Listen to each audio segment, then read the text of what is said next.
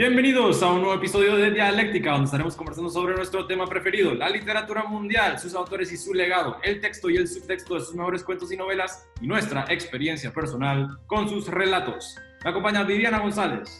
Hola, buenas tardes. Y Ronald Pérez. Hola, ¿cómo están? Yo soy su anfitrión Arturo Dupont y en el episodio de hoy estaremos conversando sobre el icónico cuento de Julio Cortázar, Casa Tomada. Pero antes, una breve biografía del autor. Julio Cortázar nació en 1914. Es considerado uno de los autores más innovadores y originales de su tiempo, maestro del cuento, la prosa poética y la narración breve en general, y creador de importantes novelas inauguraron una nueva forma de hacer literatura en el mundo hispano, rompiendo los moldes clásicos mediante narraciones que escapan de la linealidad temporal. Debido a que los contenidos de su obra transitan en la frontera entre lo real y lo fantástico, suele ser puesto en relación con el realismo mágico e incluso con el surrealismo. Vivió tanto la infancia como la adolescencia e incipiente madurez en Argentina y desde la década de 1950 en Europa. Residió en Italia, España, Suiza y Francia, país donde se estableció en 1951 y en el que ambientó algunas de sus obras. Además de escritor, fue también un reconocido traductor, oficio que desempeñó, entre otros, para la UNESCO. Falleció en el año 1984, rindiéndole tributo a George Orwell. Bueno, yo nací en 1984, entonces creo que me pasó la batuta. Ah, usted, bueno, su cumpleaños es, bueno, él nació un 26 de agosto y yo nací un 27, así que todavía encuentro también como algún tipo de conexión con Cortázar. ¿Y usted, y usted la, la, fecha de Cortázar se relaciona? No, no, tengo ninguna conexión, salvo que sí, cuando fui a París, lo, de las primeras cosas que hice fue irlo a, a, a visitar su, su, tumba. Ah, wow, qué chido. Wow. La mayoría de la gente que visita una tumba en París normalmente visita la de Jim Morrison. La respeto por eso.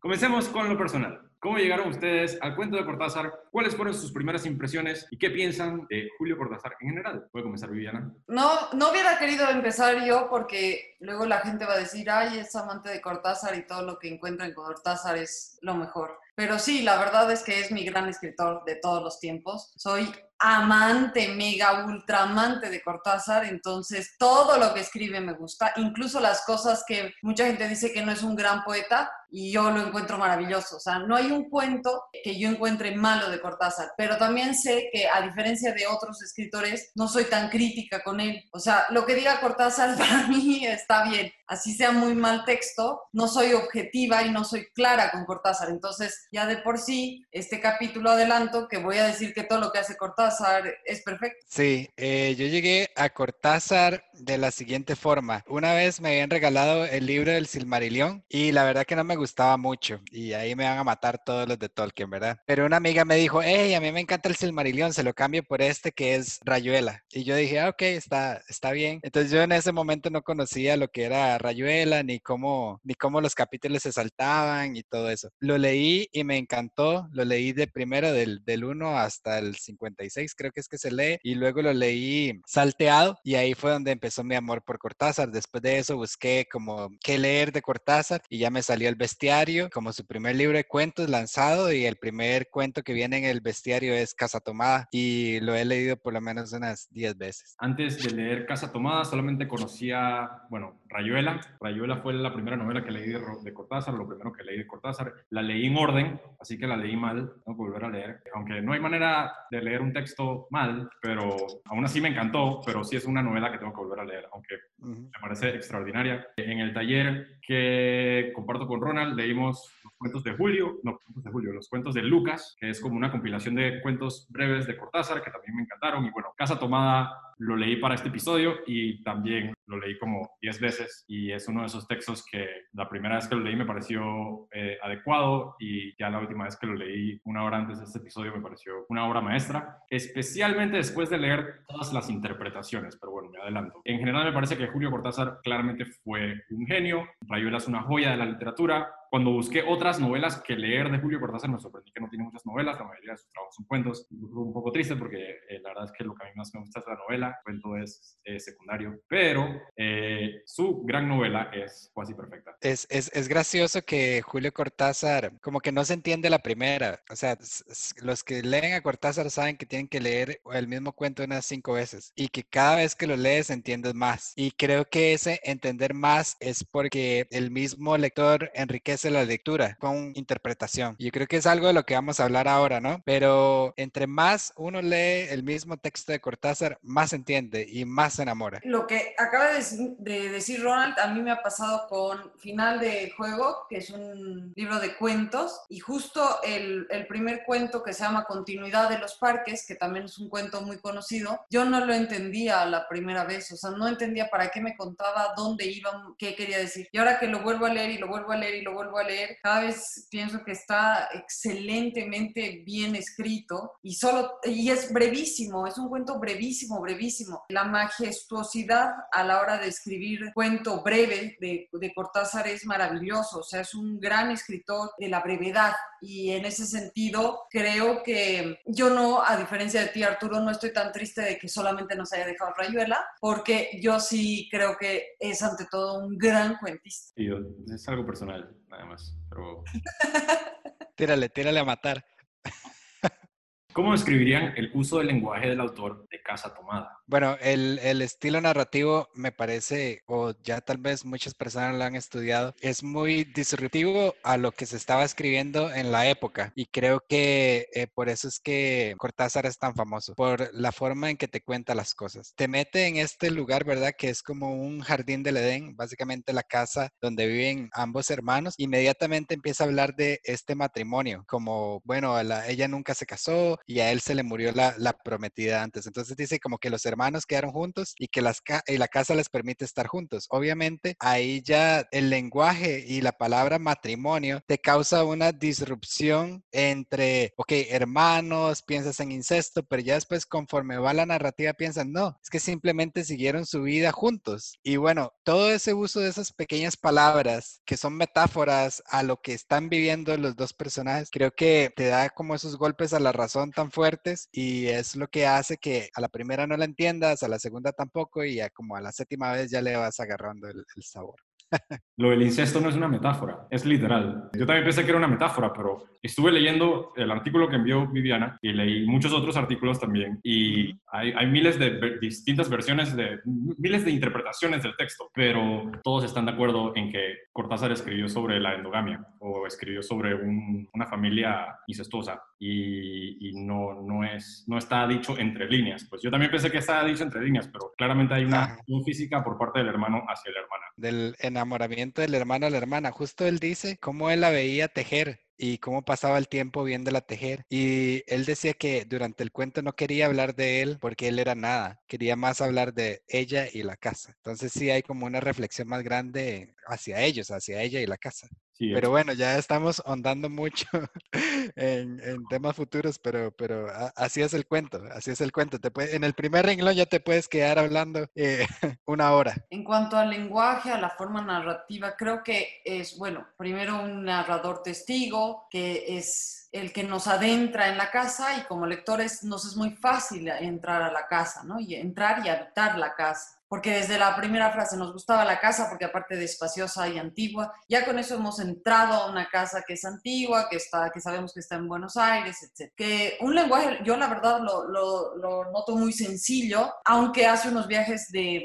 o sea, presenta muy bien en muy poco tiempo al personaje, sabes cómo es Elena, sabes lo que le gusta, sabes cómo es él, sabes que ya no están sus padres, sabes muchas cosas en muy, en muy poco espacio. Este cuento yo lo utilizo mucho con los jóvenes en los, en los trabajos que tengo de fomento a la lectura. Y aunque no crean, los jóvenes en un primer momento no lo entienden, no llegan a comprender ciertas palabras, sobre todo ciertos argentinismos, digamos, pero no llegan a entender ni siquiera el contexto, lo cual es complicado, pero bueno, ahorita no vamos a hablar de la falta de lectura en los jóvenes en general. Pero al final creo que sí se quedan muy sorprendidos porque yo creo que me da a mí la sensación de miedo es este cuento. Es más, siempre lo catalogo como un cuento de terror. Pareciera que no, o sea, cuando te dicen por qué no hay ningún monstruo, yo la sensación que me despierta como lector, y creo que esa es la sensación que quería despertar Cortázar, es esa casa enorme, vacía, con además una relación extraña entre los hermanos que ya de por sí te da miedo, te produce entre rechazo y miedo. Y por eso yo siempre he catalogado, quizás ahora que hagan sus comentarios en el YouTube, me derrumben todos, pero yo lo catalogo como un cuento de terror. Creo que es por la tensión, ¿no? Porque cuando él va en su primera, la primera vez que le toman una parte de la casa, creo que, creo que es la librería y eso, donde él pierde sus libros, él va, creo que por el agua del mate o a cebar algo del mate, no sé qué, inmediatamente escucha y eh, ahí empieza un giro de la trama, o creo que el primer giro de la trama en donde él cierra la puerta y coloca la llave y dice que por suerte la llave estaba del lado de, él y llega corriendo donde la hermana y le dice, tomaron tal parte. O sea, ya tomaron esa parte. Y ella también como que le duele analizarlo y ahí vos te quedas como, ¿quién lo tomó? ¿Por qué lo tomó? ¿Dónde? Ya te metió ese golpe de tensión. Estoy totalmente de acuerdo de que el cuento, la, intención es crear eh, inquietud o terror en el lector. Y a mí lo que más me inquieta o lo que más me perturba del cuento es la reacción de los hermanos, que lo encuentran como tan pasajero tan ordinario que la casa está siendo tomada por algo que no se explica, que bueno, puede ser interpretado como fantasmas, pero Cortázar lo describe como ruidos. O una serie de ruidos y sonidos se están apoderando de la casa y los hermanos simplemente se van desplazando hacia sus habitaciones, luego hacia la cocina y dicen, bueno, perdimos ahora la biblioteca y poco a poco perdieron, eh, luego pierden el, living, como le dice Cortázar eh, hasta quedar completamente expulsados de la casa. Y no es hasta que están afuera de la casa, en la calle, donde de repente eh, los hermanos agarran algún tipo de conciencia y se encuentran como, oh Dios, qué lástima. Es la primera vez en todo el cuento en donde el narrador, en primera persona, eh, dice, sentí lástima. Y es la primera vez en donde, donde menciona lo que perdió. Se me quedó un poco de dinero dentro de la casa, ese dinero nunca lo voy a recuperar y donde abraza a la hermana y donde tienen frío y se dan cuenta de la hora, entra el cuento un espacio temporal eh, realista. Y me sorprende que durante toda la narración es casi como una fábula, un sueño, una pesadilla, que como las pesadillas, que cuando algo surreal ocurre una pesadilla o un sueño, el que sueña lo acepta como una realidad y no se pone a dudar sobre la lógica o la, la, racionalidad detrás de los eventos. Eso es lo que a mí más me inquieta del cuento, además de, por supuesto, el subtexto incestuoso. Pero creo que, eh, si más no recuerdo, Julio Cortázar había escrito esto, este cuento a, mitad de la noche, después de un sueño. Creo que él lo soñó, no literalmente palabra por palabra, porque creo que es muy difícil reconstruir un sueño, intención de lo que soñaste. Entonces, ese sentimiento de agitación del sueño o del miedo de la pesadilla, creo que se transmite al texto muy bien, puesto que Viviana y vos ambos sintieron como esa espacio de primero de tensión, miedo y el otro de eh, realidad versus irrealidad. Sí, o sea, confirmar eso que dice Ronald, en una entrevista lo dice claramente. Ahora, también puede decirte Cortázar muchas cosas y mentirte, ¿no? Porque como este cuento ha suscitado tantas interpretaciones y él no, nunca ha querido dar como la cara de decir es esto, y que lo cual está bien, porque para eso se reserva el derecho de que cada quien pueda hacer con el texto lo que quiere y leerlo desde la perspectiva que quiera. Pero sí recuerdo que alguna vez Cortázar en una entrevista lo dijo, o sea, Casa Tomada, no le busquen ninguna lectura política ni una lectura compleja, es simplemente una pesadilla que tuve, me desperté y la escribí. Pero ¿hasta qué punto le puedes creer a un escritor? o sea... Sí. Ahí es vacilón porque el mismo escritor te dice, como, dice el dicho, eh, no, le busque, no hay que buscarle una tercer pata al gallo. Y aún así, creo que cuando él escribió Casa Tomada y las personas lo empezaron a interpretar de ciertas formas, él se dio cuenta que tenía ese recurso de interpretación del, del, lector y lo siguió utilizando durante toda su carrera. O sea, que te deja una parte del cuento a vos. Y creo que por eso él es un gran escritor, porque te involucra dentro de la construcción del texto. Me encanta esa frase que acaba de mencionar Viviana. ¿Cómo dijo? Nunca le puedes creer a un escritor. ¿Quién le va a creer? Nunca le creas a un escritor. ¿Qué tanto le puedes creer a un escritor? claro, porque está bien para su marketing, ¿verdad? Claro.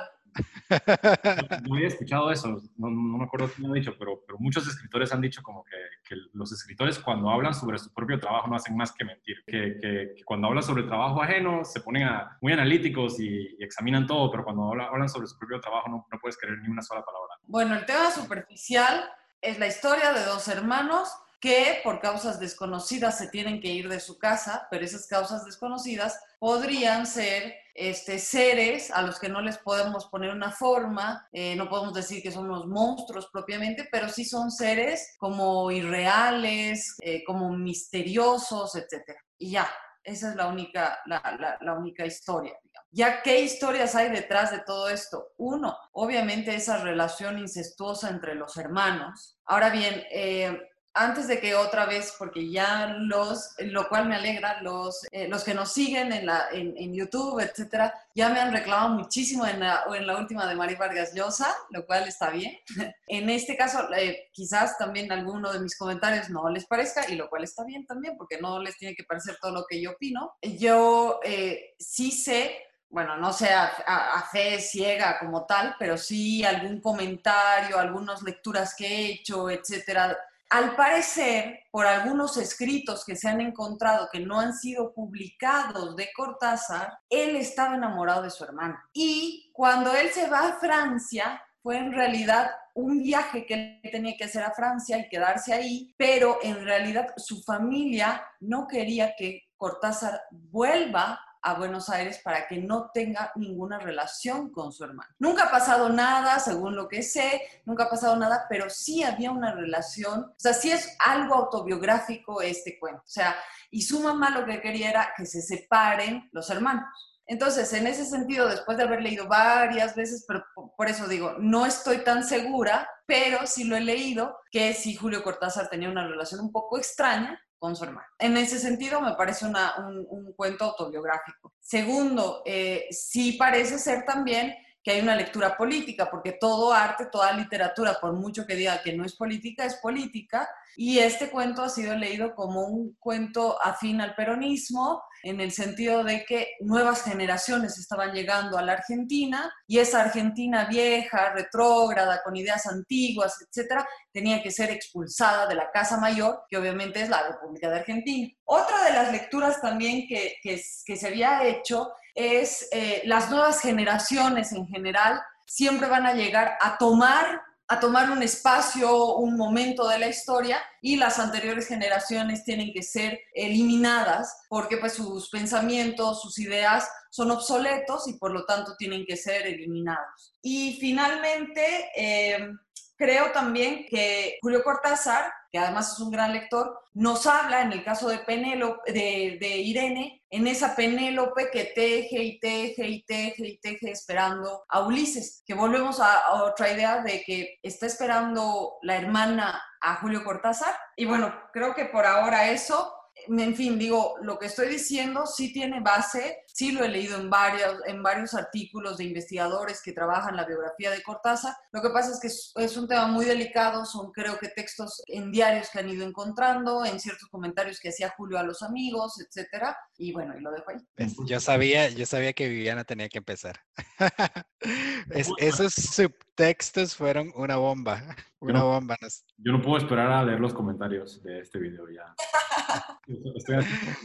¿Cómo se que siempre confundo al autor con el narrador y que eso está mal, que es lo que supuestamente he hecho al leer eh, el libro de Mario Vargas Llosa. Pero sí creo que el, el autor sí está de alguna u otra manera en los textos. Y en este caso también veo que el protagonista es Julio Cortázar, porque entre que estudia eh, y lee literatura en francés, o sea, es un tipo rarísimo, como era Julio Cortázar. Entonces es como muy difícil que no sea otro que no es él mismo. Igual es su sueño, o sea, está plasmando su sueño. Pero bueno, hablemos del texto superficial. Como dice Vivi, es, son dos hermanos que viven en una casa y lo que más me llama la atención es la comodidad en la que viven esos dos hermanos. Porque dice que bien, bien, este, en la casa pueden vivir ocho personas sin siquiera estorbarse la una a la otra. Dice también que ellos eh, no trabajan porque solo reciben la, el dinero, de, creo que es de los cultivos o el dinero que les llega semanalmente y más bien se van enriqueciendo. Se van enriqueciendo de no hacer nada, porque lo que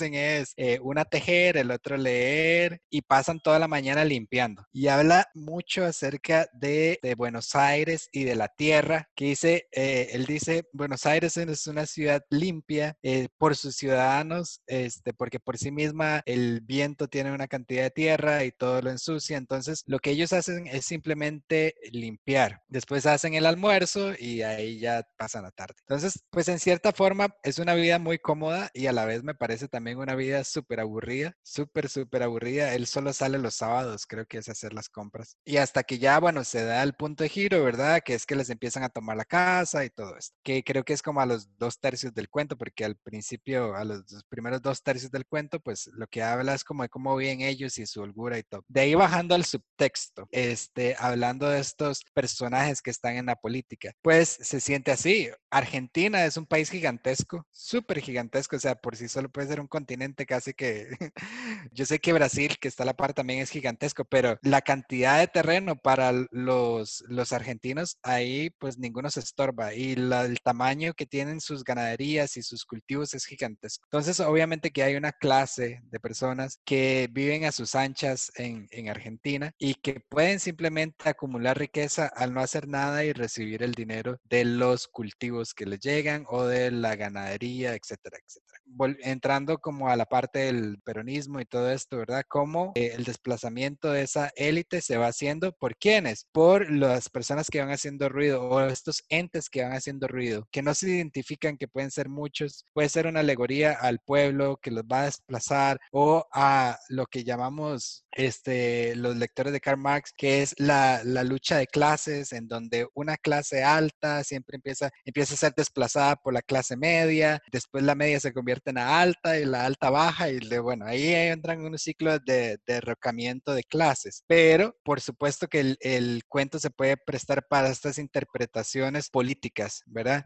De gente que no hace nada y que simplemente se enriquece y de un momento a otro este, son desplazados. Eh, me, encanta, me encanta la apreciación freudiana. Vamos a hablar un poco como de la psicología, interpretación de los sueños. Freud tiene este libro de, de la interpretación de los sueños, ¿verdad? Y según conozco o según sé de la biografía de Cortázar, él no tuvo a su eh, figura paterna. No sé si la hermana de Cortázar era mayor o menor, pero suele pasar que al ser cercano a los hermanos, uno defiende al otro. Y al no tener una figura paterna, ya sea porque el papá, como hacían antes, que los papás trabajaban todo el día y simplemente llegaban en la noche a la casa, los hijos no veían a los padres y tenían esta insuficiencia de figura paterna en donde es otro miembro de la familia toma esa imagen y no podía ser la madre porque ya está, por ejemplo, la, toda la parte de, de Edipo, obviamente él enamorado de la mamá, pero luego pasa esa figura a la, la figura paterna a su hermana. Ahora, aquí estoy divagando, no es que alguien haya comprobado esto, pero esto es como un caso clínico psicológico que pasa mucho en las personas a las que no tienen las figuras paternas. Pueden tomar a un tío, pueden tomar a un hermano mayor o ya sea una hermana menor, diferentemente el sexo, si es una persona protectora, pues lo pueden tomar ahí y haber un enamoramiento de esa parte. Como el, el cuento es un sueño, se puede tomar psicológicamente como la apreciación, se puede hacer una interpretación de sueños de, de Julio Cortázar en ese momento. ¿En qué? que había una tensión sexual a través eh, de él y su hermana. Probablemente es, es cuando se sueña, es el inconsciente hablando. Entonces, ese inconsciente pudo haber generado este matrimonio entre hermanos, eh, ese inconsciente pudo trasladar esa, esa admiración que tiene Julio Cortázar por su hermana a través de, de un soñador que ve a su hermana tejer todo el día y ver cómo los, las, ¿cómo se llaman? Las bolitas de, de se empiezan a deshacer y a deshacer y, y cómo él disfruta ver eso y él dice, yo a la par de mi hermana no soy nada y no merezco hablar, ser partícipe de este cuento, sino que sea de ella y de la casa. En ese subtexto me parece que también es muy rico, muy rico analizarlo porque si tomamos este cuento como un sueño, pues sí, se puede notar como que hay una tensión sexual entre el soñante y, y la Irene que sale acá. Ahora, hay otro cuento aquí en, en el bestiario que es Circe. Sabemos que Cortázar era un conocedor de la, de la cultura griega, de todo lo, todo lo que es la mitología griega. Entonces, este, nada raro que, como dices, este, Penélope tejiendo y él admirando, nada raro que, que se haya transformado en eso. Lo que sí hay claramente, o lo que es, lo que he averiguado hay muchas interpretaciones. La más recurrente es la interpretación política, la interpretación peronista, que no se hizo en el momento de su publicación, sino que se hizo en 1960, en la década de los 60. El, el, cuento se publicó en 1947 y el gobierno peronista comenzó en la década de los 30 en Argentina. Lo que tengo entendido es lo siguiente. Los protagonistas del relato son, sin lugar a duda, aristocráticos, porque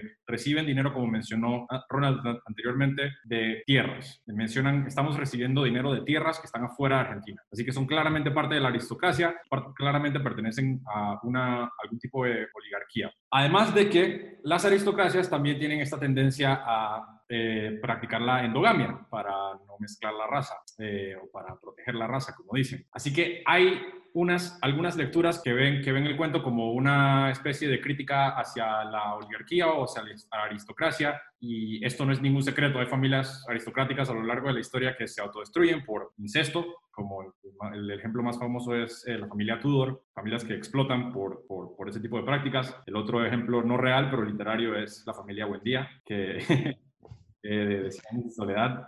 Que... Creo que la, la, familia más rica del mundo, los Rothschild, este, acostumbraban siempre a, a, casarse entre primos. Tal vez no entre hermanos, pero sí entre, entre primos. Sí, una familia que durante casi no sé, 200 años ha manejado la economía mundial, o por lo menos tiene uno de los capitales más grandes de, de, la economía mundial. Bueno, sí, es algo común, no sé si necesariamente común, pero es algo que se ve en aristocracias. En fin, esa es eh, una de las interpretaciones. Yo no conocía la historia de que Julio Cortázar estaba enamorado de su hermana, así que dudo que haya sido una crítica por parte de él, porque me imagino que estaba a favor de ello. Em, pero es una manera interesante de interpretar el texto de todos modos. Algo que todos están de acuerdo es que el, el cuento trata con la idea de la invasión-expulsión. No hay nadie que esté en desacuerdo de que de eso trata la historia. Desde un punto de vista psicoanalítico, hay gente que la ha interpretado, y esa es mi interpretación preferida, hay gente que interpreta el cuento como eh, la expulsión del útero o una, una expulsión fetal. La casa, eh, según la manera en la que la describe Julio Cortázar, está directamente relacionada a la comodidad y a la seguridad. Desde un puro principio,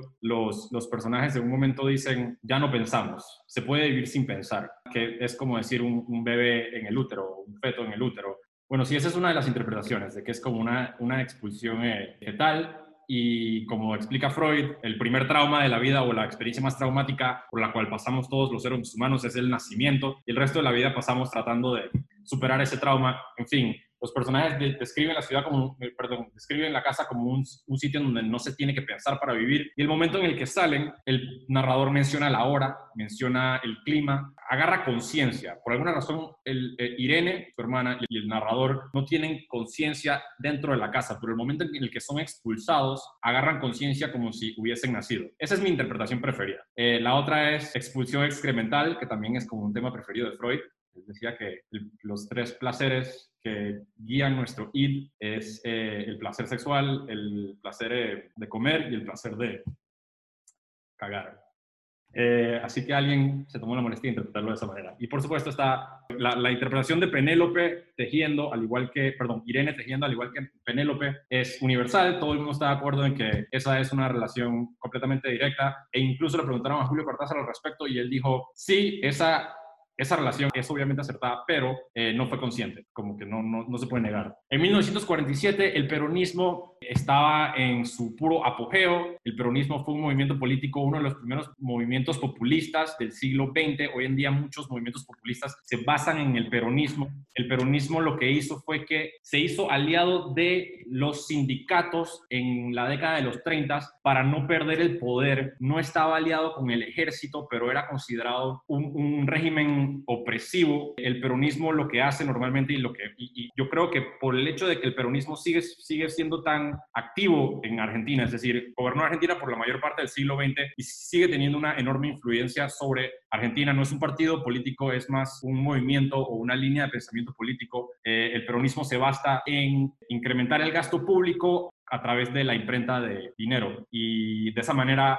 mantienes a todo el pueblo feliz, pero creas inflación y a corto plazo puede que veas una ganancia de popularidad, pero eventualmente la economía colapsa y llega otro partido resuelve el problema y entra el peronismo otra vez a imprimir dinero y, e incrementar los gastos públicos para que se vea un beneficio a corto plazo y la economía vuelva a colapsar. Y es por, y es por eso que la economía de Argentina hoy en día es como un, un chiste entre economistas, porque porque no saben no imprimir dinero cada vez que eligen a un peronista. Y yo creo que la razón por la cual la interpretación peronista sigue siendo la más relevante o la que más se ve es por el hecho de que el peronismo eh, sigue siendo excesivamente popular, aunque en 1947 el peronismo tenía otros significado totalmente distinto al que tiene hoy en día, pues, porque bueno, en Argentina ya no hay oligarquías o las aristocracias de antes, pues como las que habían antes de la Segunda Guerra Mundial. Sí, yo iba a decir que tal vez el cuento tiene el efecto Nostradamus. Nostradamus escribe estos versos que tienen esta,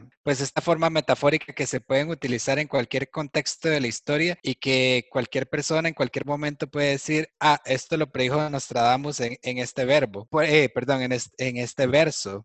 Entonces creo que el cuento es tan abierto que en cualquier, como dices, el, cuento trata de la expulsión. Y si hablamos de expulsión puede ser nacimiento, puede ser excreción o puede ser guerra de clases sociales, de política. Entonces, pues el cuento está abierto y la interpretación pues la da cualquier persona en cualquier momento de la historia a como, a como guste y a como lo pueda encajar. A mí me gustó mucho las interpretaciones que has dado, esas las del excremento y las de la, de, de la idea de parir porque no, no las había leído, pero sí se me hacen también muy, muy interesantes. Por otro lado, yo a veces dudo de que sea un cuento afín completamente del peronismo, pero eh, por, la, por la ideología política que ha tenido mucho tiempo Cortázar. Cortázar era afín al Partido Comunista y al comunismo, ni siquiera un partido comunista, era afín a la idea comunista sin ser afín a un partido como tal. Por ejemplo, cuando, triunfa, eh, cuando sale el triunfo en Nicaragua, él viaja de París a Nicaragua, le hace un, poema al Che Guevara, era afín a la idea de cómo sería idealmente el comunismo, pero nunca había sido adscrito como tal a un partido comunista ni en Francia ni en otro lado.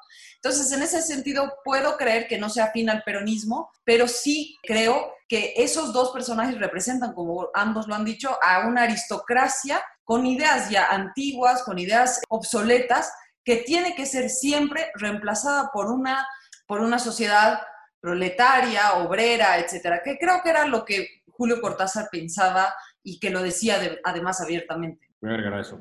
Em, el peronismo no es comunista, el peronismo de hecho estaba totalmente en contra del comunismo. La segunda ola del peronismo, que comenzó en la década de los 70, no estaba asociada con el ejército, pero creó una fuerza paramilitar para defenderse del ejército y la excusa fue crear un, un poder militar en contra de las fuerzas comunistas que supuestamente se estaban apoderando del ejército argentino en la década de los 70, lo cual era falso. Pero sí se llamaba, la, la organización paramilitar se llamaba Alianza Anticomunista de Juan Domingo Perón. Eh, eh, Cortázar fue comunista, pero no durante la publicación de, esta, de este cuento, y mucho después de la publicación de Rayuela también. Cortázar se convirtió en comunista como en los últimos 15 años de su vida. Y esto lo sé porque esta edición de Rayuela trae un ensayo por Mario Vargas Llosa al principio, y como comentarios están ahí abajo. Ya, corran, corran, corran. Yo sé que quieren comentar. Esta edición de Rayuela trae un ensayo de Mario Vargas Llosa. Tiene un ensayo de Mario Vargas Llosa y, de, y, de, García Márquez y de muchos otros escritores. Y todos, hablan mara, y todos hablan maravillas de Rayuela y todos hablan maravillas de Cortázar, excepto Mario Llosa, que se toma, le ofrecieron 15 páginas en la edición especial de Rayuela. El tipo dijo, voy a atacar política de Julio Cortázar. Y eso es exactamente lo que hace. Todo el mundo, wow, Rayuela es una joya de la literatura mundial. Y, y eso dice García Márquez, eso dice todo el mundo aquí, excepto María Vargas Llosa. Mario Vargas Llosa dice traidor. eran amigos, ¿no? Ellos se, mandaban cartas. Había correspondencia entre Cortázar y Vargas Llosa. Hasta que se convirtió en comunista. Cuando, cuando, cuando, Cortázar se convirtió en comunista, Mario Vargas Llosa de conversar, conversar es que yo, yo, leí, yo leí una en donde eh, Cortázar le, le, hablaba a, a Llosa acerca de que estaba escribiendo Rayuela y que ya iba como por la página 700, 800, no sé qué, y decía, ya estoy harto de este libro, no sé cuándo lo voy a terminar. Y también le contó cuando se iba a divorciar de la esposa, no sé, ahí fue una entrevista a Llosa que vi. Diana, ¿quiere decir algo? Mejor que digan los, los que ven el YouTube. Sí, ya, mucho que decir. Sí, eh, yo solamente quería añadir que, que también es un poco hipócrita al respecto porque Estoy, estoy jugando con fuego, es que estoy jugando con fuego, yo sé que sí.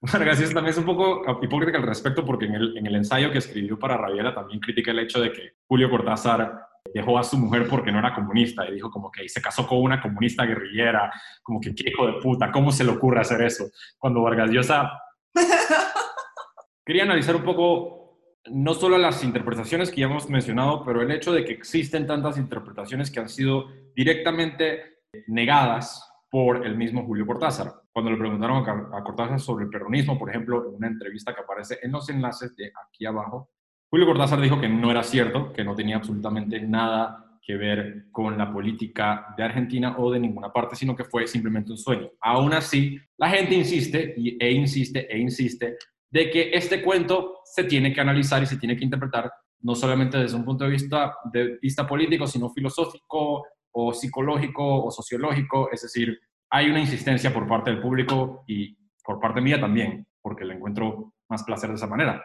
Más de 70 años después de su, publicación, se le sigue atribuyendo esa connotación política. Entonces, la pregunta es la siguiente. ¿Quién es el verdadero dueño de la verdad del cuento? ¿El autor o sus lectores? Empiezo con las palabras de Viviana diciendo qué tanto le podemos creer a un autor y por qué. Pongo en este contexto, ¿qué tanto quiere un autor en el momento de lanzar un libro tomar una posición política o, o durante su vida qué tanto quiere que se le envuelva con la política. Creo que decir que el, cuento no tiene una connotación política es una salida o es un paso seguro que está dando Cortázar para que no se le tome o no se le castigue o eh, digamos, estamos hablando en tiempos en donde América Latina, toda América Latina era un caldero, ¿verdad? En todos los países había guerra y todos los países tenían una guerra contra el otro y muchos estaban decidiendo si se iban al socialismo o si, si se quedaban este, con las democracias y estaba Estados Unidos y se creó la CIA para, tratar de plantar como ideas democráticas en todos los países, etcétera, etcétera.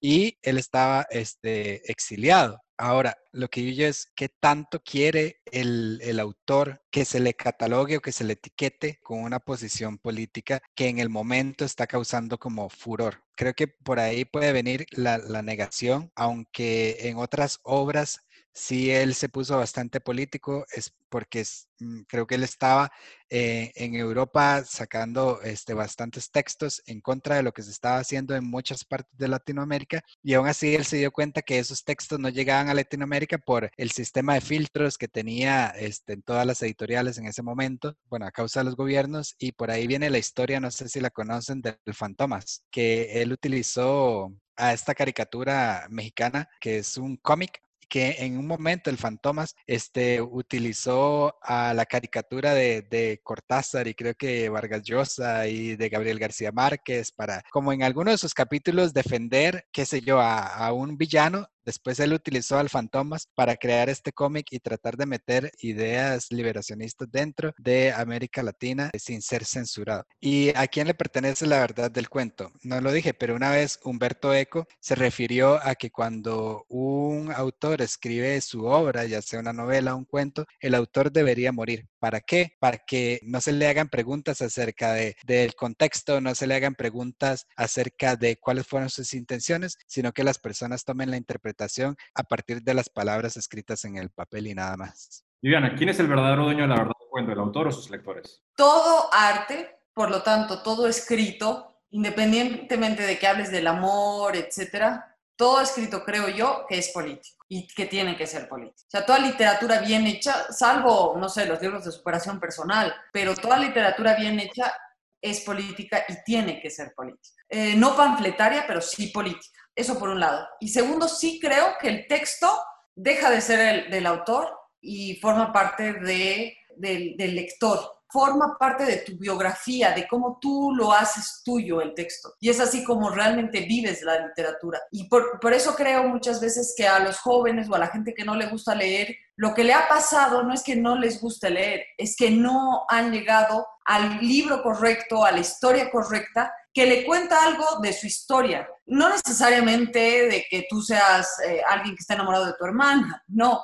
pero sí te habla un poco de tu humanidad y te identificas con el otro. En ese sentido, creo que dejan de, ser importantes los escritores y, solamente es importante lo que nos dejan, esa literatura forma parte de nuestra biografía. ¿Qué cosas de nosotros también cuenta la literatura? ¿no? ¿En qué momento lo lees? Es como, por ejemplo, lees a Germán Gess, eh, Lobo Estepario en tu juventud, y tú eres un lobo estepario. Si los lees a los 40 años, pues difícilmente ya vas a querer ser y vas a querer ser un lobo estepario. Entonces, en ese sentido, si tú haces tuyo el texto, ese texto va a hablar de un momento de tu vida. Es por eso que dicen que el principito hay que leerlo en varias ocasiones, porque el texto va a ir transformándose y en ese sentido creo que son prescindibles los escritores y el texto es lo que debe permanecer.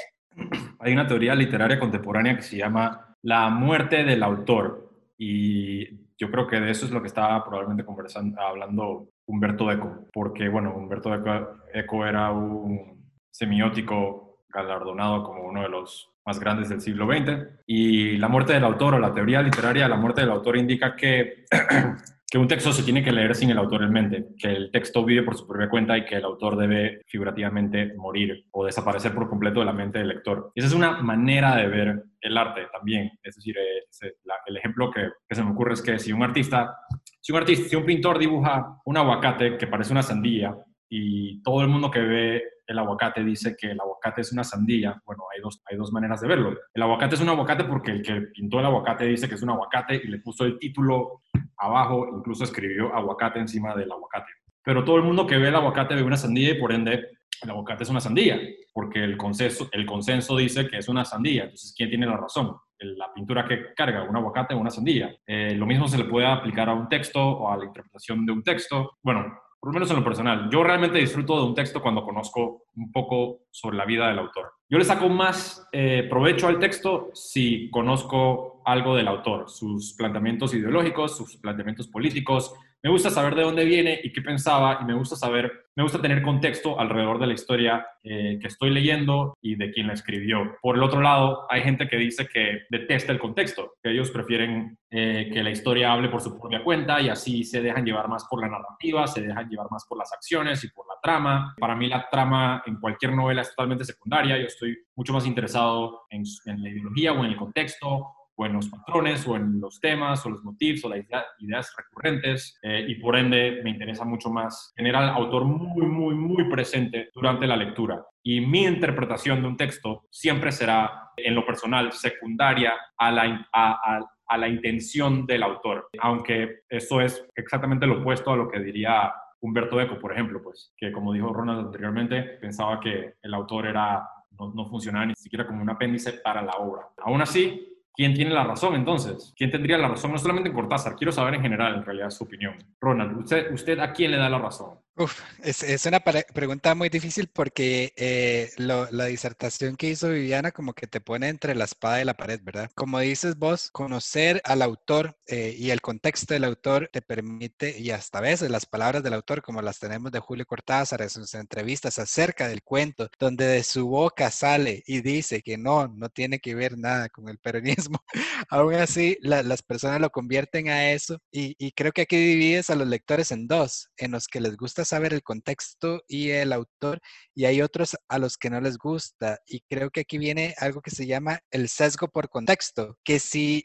a ver, si lees un cuento, pero ya sabiendo la intención del cuento, entonces lo vas a encontrar, ¿cierto? Pero si lees un cuento de buenas a primeras, sin, sin, sin haberte, eh, por decirlo así, como diría uno, uno de mis amigos, sin ensuciarte la mente del contexto y del autor, ¿qué es lo que vas a encontrar? ¿Será que encuentras exactamente lo que la, primera intención o vas a encontrar otras intenciones? Entonces ahí hay como cierta aventurilla, ¿verdad? Cierta, cierto goce literario que es este, la cuestión de la interpretación. Ahora, hay literatura que por ser tan, tan difuminada, ya se diluye ella misma dentro de la, de la cultura de los pueblos. Y les pongo un ejemplo, cuando se canta un himno nacional, rara vez alguien se acuerda del autor de la letra del himno nacional, sino que la gente desde pequeña absorbe las letras del himno nacional y cuando las cantan, este, se representan a ellos mismos a través de, de, de y toda la nacionalidad de ellos se transmite a través de las letras del himno nacional, en donde si hay un autor de una letra de un himno nacional, pero ellos transportan su cultura y transportan su, nacionalidad a través de eso. Entonces, la verdad que esa es la magia del arte, ver la Mona Lisa sin, recordar a Da Vinci e interpretarla a uno o apreciarla a uno por cuenta propia. Igual a todo esto, este, si me preguntan a quién, a dónde reposa la verdad del, del texto, voy a seguir diciendo quién es el autor. Y es mi, mi connotación sea, es mi pensamiento. Es, es que es complicado, la, es complicada la pregunta y por lo tanto no hay una sola respuesta. Yo creo que un texto debe, debe vivir solo y debe es, no ser explicado, simplemente por el hecho del goce y el disfrute de la literatura. Ahora bien, por otro lado, yo soy igual que tú, Arturo, o sea, yo no puedo leer un texto sin saber quién lo ha escrito, por qué lo ha escrito, qué ha vivido, de quién se ha enamorado, etcétera, ¿no? Porque yo sé que eso me va a enriquecer. Y eh, lo que nos ha pasado en, al comentar eh, La ciudad y los perros, que ha suscitado tantos comentarios es justo por eso, porque eh, yo he dicho que se confundía Alberto con, con Mario Vargas Llosa. Lo mismo puedo decir en Casa Tomada. Porque si bien hay un narrador, creo que el autor no puede dejar de estar presente y por lo tanto no va a soltar ciertas, no va a dejar de soltar ciertas ideas políticas, etcétera, en algún personaje. Ahora bien, supuestamente lo que yo he querido decir es que un texto debería servir por sí solo sin explicaciones eh, ni nada, y el, el, texto defenderse solo ante el lector. Eh, pero eso también nos hace preguntar para qué escribe el autor, ¿no? ¿Por qué escribes? En realidad la respuesta correcta debería ser, escribo porque lo necesito, porque me hace bien, porque me hace feliz, porque es la única manera que, en la que puedo existir que era la manera en la que habían respondido muchos de, de, los poetas malditos, por ejemplo, ¿no? Pero también no dejemos de pensar que el escritor es humano y por lo tanto también tiene cierto ego. Y muchas veces escriben no solamente para decir algo, sino para permanecer su nombre en el tiempo. En el caso de Vargas Llosa es clarísimo. Él es ego puro, entonces él está, sabes que hay, que además de él quiere permanecer como la idea grande de Mario Vargas Llosa. Obviamente me van a decir de todo y está bien. Y bueno, y, y, segundo, también que en cuanto a la estética, por ejemplo, recuerdo a los románticos alemanes que decían, cuando te enfrentas ante una obra de arte o digamos ante un texto literario, ¿qué te despierta el texto literario? En ese sentido debería despertarte algo, rechazo, miedo, etcétera, por sí solo. Entonces ahí estás hablando de dos cosas que son fundamentales para los románticos alemanes, que era lo bello y lo sublime, que lo había hablado Kant, que lo había hablado Goethe, etc. Un texto o una pintura debe despertarte en ti alguna reacción, incluido el rechazo. Y entonces estamos hablando de un texto bien hecho, de un texto que va a perdurar en el tiempo. Y por eso vuelvo a decir lo que les digo siempre a mis alumnos, un libro de eh, superación personal se queda en palabras eh, más bonitas, etcétera, pero no despierta esos sentimientos que solamente despierta una verdadera obra de arte. En el caso, y también no, de, no debería ser tan explicada porque eh, pues es una obra de arte, es algo que tú lo debes entender, te debe despertar algo, en, algo a ti. En el caso de la narrativa siempre buscamos biografías y etcétera y encontrar algo, pero en, la, en, el caso de la poesía es mucho más difícil, la poesía es y, y no tienes que buscarle tanto porque si explicas la poesía, pues pierde la poesía, ¿no? Entonces creo que es una pregunta compleja, creo que no hay una sola respuesta, que obviamente no somos nosotros teóricos, seguramente la hermenéutica, la literatura comparada, etcétera, podría explicarlo mejor, pero a niveles así más generales, yo creo que una obra literaria que despierte en ti algo, que te haga sentir humano, creo que con eso ya has logrado algo, algo bueno en el lector, algo diferente, algo positivo. Es cierto, no hay una respuesta clara a la pregunta. Yo anteriormente dije que le daba la razón al autor, pero no necesariamente a lo que dice el autor. A mí me parece que la interpretación de por sí es divertida, es decir, yo lo encuentro muy entretenido, me gusta me gustan los análisis, no solamente los míos, sino los de los, de los demás. Encuentro que eso le añade muchísimo a, a la relectura o a, la lectura o a la relectura. Eh, incluso he empezado a eh, leer ensayos antes de leer la novela que voy a leer. Por ejemplo, estoy leyendo El Maestro y Margarita de Mijael Bulgakov y ya leí dos ensayos eh, interpretativos. Porque bueno, porque tenía que hacerlo y así los, y, y, de esa manera lo disfruto más. Y es verdad que no voy a sacar una conclusión propia sobre qué quiso decir Bulgakov, ya voy a tener algo muy claro en la cabeza basándome en el historial del autor autor, pero así yo lo disfruto más. Eh, desde un punto de vista también personal, me sucedía algo cuando, cuando me gustaba mucho el cine, cuando me gustaba mucho el cine, todavía me gusta mucho el cine, pero ahora me gusta más la literatura, pero cuando me gustaba mucho el cine, eh, me interesaba mucho la vida de los cineastas. Entonces me interesaba mucho leer sobre la vida de Godard y la vida de Fellini y la vida de todos estos cineastas a quien yo admiraba y después veía sus películas y las disfrutaba incluso más por el mero hecho de conocer un poco más de sus vidas. Y, y algo que, que me impulsa a mí a leer o algo que a mí me da me, provoca ganas de leer cada vez que me levanto en la mañana, porque leo todos los días, es conocer de la vida de escritores. Ahora que, ahora que estoy totalmente interesado en la vida de escritores y ahora que me tomo la molestia de investigar información sobre la vida de los escritores, me, he visto a mí mismo envuelto en, una obsesión literaria. Y mucha gente siempre está preguntando como, ¿cómo hago para leer más? ¿O cómo, cuáles son las recomendaciones para leer más rápido? ¿Qué tengo que hacer? Lo primero que todo, leer más rápido es irrelevante. Lo que uno tiene que hacer es aprender a leer por más tiempo. Y bueno, una manera de, leer más es conseguir ganas de leer y para conseguir ganas de leer uno tiene que simplemente averiguar un poco sobre el autor que quiere leer. Y cuando se interesa un poco sobre la vida del autor que quiere leer, inmediatamente entran unas ganas de leer lo que el autor dejó atrás. Y por ende yo en realidad en lo personal no puedo eliminar al autor de mi mente cuando estoy leyendo cualquier texto y a la misma vez no creo que el autor tenga la última palabra cuando se trata sobre su, propia obra, especialmente cuando, la, cuando el autor lo explica. Yo creo que las mejores interpretaciones que se pueden sacar de un texto, o lo más cercano que podemos llegar quizás a una verdad, somos los críticos de 2666. Lo más cercano que podemos llegar a Archimboldi es no interpretar las palabras del autor, sino interpretar sus acciones, su vida y su obra en general. Es decir, cuando Julio Cortázar dice, este texto no tiene absolutamente nada que ver con el peronismo, puede que sea totalmente falso, puede que sea real, pero sus palabras en realidad son totalmente irrelevantes a la cuestión. Uno tendría que leer más de Julio Cortázar y aprender un poco sobre su vida, investigar eh, su obra para realmente llegar a una conclusión contundente. Pero sí creo que existe la verdad en un buen texto y que la razón por la cual un buen texto llega a la posteridad es porque tiene un núcleo que puede ser interpretado de muchas maneras, pero que tiene algo muy real o muy verídico que decir que quizás no se pueda explicar con la no ficción o con un ensayo o con,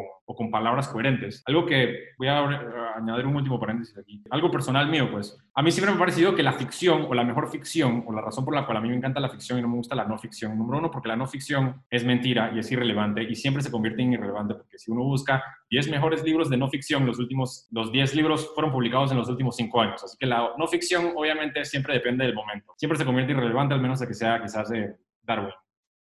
Pero la ficción, por el otro lado, no te dice qué pensar, sino que te enseña cómo pensar. Y la mejor ficción es la ficción que te permite este espacio para la interpretación porque te enseña es, específicamente este estilo de pensamiento crítico. No te da la respuesta, sino que te dice cómo llegar a la respuesta. Y hay textos, y yo siempre cito a los hermanos Karamazov porque es una de mis novelas preferidas, yo siento realmente que lo que tiene que decir los hermanos Karamazov en 1400 páginas, eh, por lo menos mi edición, es algo que no se puede explicar en un ensayo o, no se puede explicar con palabras de una manera coherente. Te lo tiene que contar como una historia. Es imposible llegar a una conclusión y decir, esto es lo que Dostoyevsky quería decir sobre la psicología humana y la filosofía humana y la teología y, la manera en la que funcionamos nosotros eh, universalmente. Esto es lo que quería decir. No se puede. Tienes que leer la novela. Tienes que leer la novela de principio a fin. Porque si alguien te lo explica, no lo vas a entender. La única manera de entender lo que Dostoyevsky realmente quería decir es leyendo la novela de principio a fin. Y cuando terminas de leer, no importa cuántos ensayos escriban al respecto, la verdad todavía se encuentra en esa novela. Y lo que tiene que decir Dostoyevsky vale la pena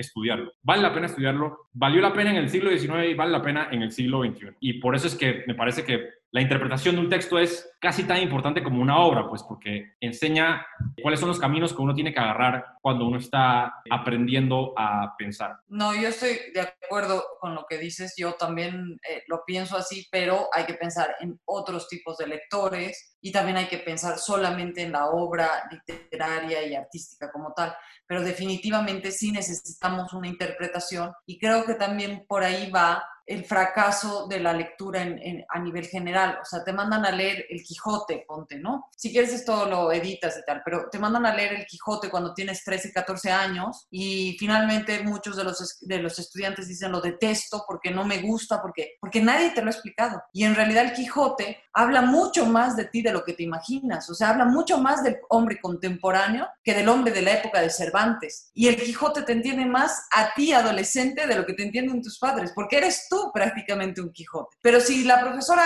de literatura se limita a mandarte a leer el Quijote y listo, pues obviamente le vas a terminar odiándolo. Y yo creo que en base eh, de, que fracasen tanto nuestros jóvenes leyendo, de que haya tan pocos lectores en el mundo, es que nadie se ha sentado a nuestro lado a interpretar los textos. Y en el caso de Casa Tomada, cuando yo les doy a los jóvenes a leer al principio, dicen, mm, bien, pero cuando les hablo de la relación de Cortázar con la hermana y ya comienza incluso a una, una manera de, de chismear algo, ah, pues ya es diferente el texto, ya cobra otra, otra manera de verlo, ¿no? Cuando les, les cuentas que Cortázar pues hablaba francés y seguramente es él, cuando les hablas de Ulises, de quién era Ulises, quién era Penélope, pues el texto cobra otra forma. Y, y en ese sentido estoy completamente de acuerdo contigo, Arturo. Hipotéticamente hablando, ¿seguirá siendo relevante Casa Tomada en el año 2100? Creo que, yo creo que sí, que va a ser importante Em, porque si nos quedamos con una de las ideas que nos ha querido dejar Cortázar con este cuento es el hecho de que las viejas ideas, los viejos pensamientos, las viejas formas de manejar el mundo, políticas, a nivel económico, etcétera, siempre van a llegar a ser en un momento obsoletas. Yo creo que en ese sentido, eh, el hecho de querer dar paso a lo nuevo, a lo fresco, a alguien que venga a tomar la casa con nuevas ideas, creo que ese, eh, eh, ese pensamiento debe quedar en el, en el tiempo. Esperemos que un día el sistema en el que nos estamos rigiendo a nivel político-económico, que es el capitalismo, tenga su fin y venga otro sistema, que no sabemos si es el comunismo, que ya ha pasado, o el socialismo, o un nuevo sistema, y que desplace todo este sistema completamente injusto que nos ha llevado a crisis, a pandemias, etcétera, quizás un nuevo sistema que reemplace lo antiguo, que es lo mismo, reemplazar esa vieja aristocracia argentina por algo nuevo y fresco. Comentarios, comentarios, vayan, están ahí abajo, rápido, corran, corran. Los vamos a leer, prometo, lo prometo. Los vamos a leer todos. Yo tengo que leer los comentarios que le han dejado a Viviana. En, creo que en el video de Mario Vargas Llosa fue, te dieron duro. Sí, eso me lo perdí. Voy a, voy, voy a, leer esos comentarios ahora con muchísimas más ganas. Eh, si me parece que la obra es relevante o va a ser relevante en el 2100, 2200, 300, me parece que podríamos responderlo con, con, otra pregunta. ¿Será el David de Miguel Ángel este, vigente todavía en el 2100? Pues claro que lo va a ser. ¿Por qué? Porque es una obra de arte. Porque al igual que el Quijote, ¿cuántos, años lleva el Quijote ya? Como 400 años y se sigue leyendo. 500 años, 600, no sé. Se sigue leyendo, igual que la Divina Comedia. Creo que sí, que un, como decía Viviana, cuando una obra de arte como, como este cuento está bien escrito, el, tiempo no le afecta, más bien el tiempo la enriquece y las interpretaciones la enriquecen y creo que se puede observar la, belleza, la belleza en cada palabra, la belleza en cada idea y como nosotros decíamos, entre más se observa la, obra de arte, más detalles le encontramos y más artistas se vuelve el artista y tanto el cuento como Cortázar van a continuar. Yo creo que lo que nunca va a morir es, es Rayuela, Rayuela va a ser súper popular por muchos años y, y, por, y por Rayuela Cortázar quedará inmortalizado por siempre y por eso Casa Tomada también será, por supuesto, una obra de, arte. Pero yo creo que el David de Cortázar es Rayuela, eh, en lo personal. El otro día estaba pensando cuál es la novela más antigua que he leído o que tengo aquí y La Odisea tiene 2800 años. Me enteré. ¡Wow! la Odisea tiene 2800 años porque ocho siglos antes de Cristo fue escrita ocho siglos antes de Cristo. Y, se lee en el colegio. Y se lee en el colegio y se lee hoy en día perfectamente bien. Eh, se lee excelentemente bien. La leí en enero, me encantó. Y bueno, la Odisea, ah, Casa Tomada tiene paralelos con la, con la Odisea, para que no piensen que estoy saliendo una tangente. Pero sí, yo creo que Casa Tomada será relevante. Yo creo que Cortázar seguirá siendo relevante en el año 2100. Hay gente que pone a Cortázar como uno de los maestros más grandes de la literatura hispanoamericana, que lo ponen al lado de, Cervantes o Borges, eh, y hay otros que dicen que, que, está como por ahí abajo. Entonces, hay muchos críticos que dicen que, bueno, que en la literatura en, en castellano está Cervantes, está Borges y está Bolaño. Esto no lo inventé yo, esto no lo inventamos nosotros, esto lo dicen críticos literarios eh, por allí. Y hay gente que dice que es Cervantes y, se saltan a Borges y dicen que es Cervantes y Cortázar. Así que hay como una dicotomía entre, porque claro, el, el estilo de Cortázar es muy, muy diferente al de, al de Borges y Bolaño como que encuentra un término medio ahí entre los dos. ¿Cuál es su trabajo preferido de Julio Cortázar y qué recomendarían? A ver, eh, um, creo que Julio Cortázar, además de escritor, es todo un personaje. Es un personaje al que hay que escucharlo en las entrevistas porque además tiene un acento entre francés y, no sé, porque siento que ese acento era como muy crear un personaje. Ah, era un hombre que casi medía dos metros, era gigante Julio Cortázar. Yo también creo que es el protagonista de Rayuela, eh, seguramente van a decir que vuelvo a confundir al escritor con el narrador, pero sí creo que es el protagonista de, Rayuela.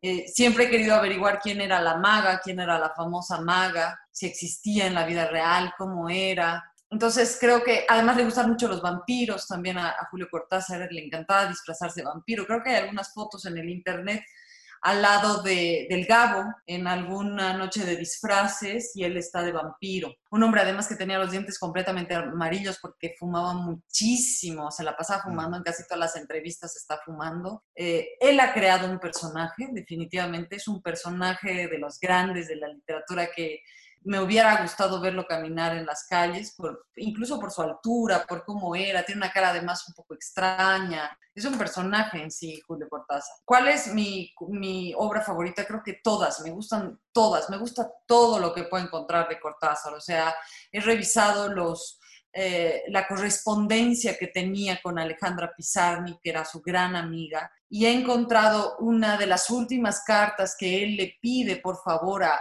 Alejandra que no se suicide después de que ella había varios intentos de suicidio, en el que él le habla un poco del box, etcétera, le habla de lo grandiosa que es como poeta. Eh, es una carta eh, que, me, que me emociona muchísimo cada vez que la leo, porque además después de esa carta Alejandra se suicida entonces, yo todo lo que puedo encontrar de Julio Cortázar lo, lo, voy recopilando. Como ha escrito este, Rayuela, etcétera. Es más, cuando he llegado a París, lo primero que tenía que hacer era ver por dónde había caminado Cortázar, dónde había vivido. Eh, fuimos a la tumba y ahí había mucha gente que llega también a verlo a, Cortázar. Entonces, sí, yo tengo un amor así increíble por, por este escritor. Me gusta mucho este libro de Cortázar, no es tan famoso, se llama Final del Juego y ahí están cuentos que me gustan muchísimo. Uno de esos es Continuidad de los Parques o No se culpe a nadie, que es el cuento, creo que no se culpa a nadie, que es el, que aparece en la foto, que es eh, un hombre que se quiere poner un jersey, que se quiere sacar un jersey. Y todo el cuento es solamente lo difícil que es sacarse un jersey, ¿no? Y también está Axolotl, que es otro de los cuentos de Cortázar. Y Historias de Cronopios y de Famas creo que es uno de, los libros más entrañables de, de, Cortázar. Y ahí está uno de los textos que más me gustan, que se llama Instrucciones para llorar. Son instrucciones como tal para que tú puedas llorar. Les leo un, un, un párrafito, dice, para llorar, dirija la imaginación hacia usted mismo. Y si esto les resulta imposible por haber contraído el hábito de creer en el mundo exterior, Piensa en un pato cubierto de hormigas o en esos golfos del estrecho de Magallanes en los que no entra nadie. Bueno, la cosa es que te dice que la duración media del llanto son tres minutos. Ahí, tienes tú todas las instrucciones por si quieres llorar. Entonces yo creo que es un grande del microrelato, del cuento y obviamente de su gran novela que es Rayuela. Bueno, yo entré por Rayuela. Pero este, Rayuela sí que es un libro a veces un poco difícil, ¿ok?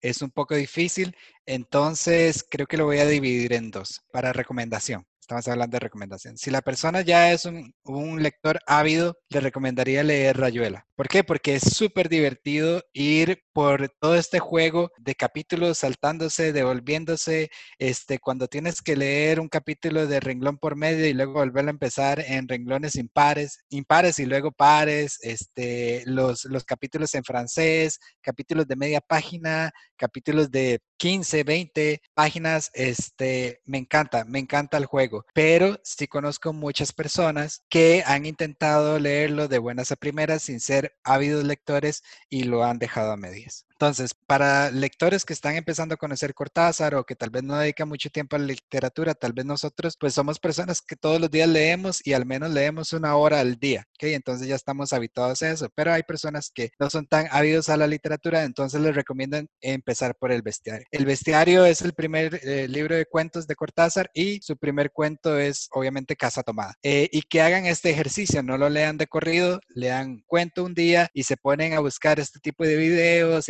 interpretaciones, para que, como hace Viviana con sus estudiantes, enriquezcan la lectura y este, les atrape más. Y lo que me encanta de Cortázar es cómo se ha diluido dentro de la cultura popular. Y, y lo que, y como lo digo, es esto. Eh, a veces te encuentras en Facebook todos estos memes con, con palabras o con frases de, de, Cortázar, del amor, pero también lo puedes encontrar en grafitis en las, en las ciudades. Yo una, aquí en Costa Rica tenemos un, un restaurante muy famoso que se llama Rayuela, este, y eh, en el techo, en el techo está dibujada una rayuela que tiene las frases de Cortázar y el menú puedes pedirte un trago que se llama Cronopios y otro trago que se llama Famas y, y tiene todo este juego, entonces este viene, qué sé yo, la comida de la maga, el traveler y todo esto, entonces te puedes meter en ese juego. Una vez fui a Colombia y una de las eh, experiencias más lindas es que fui a una librería muy famosa que se llama casa tomada. Como les digo,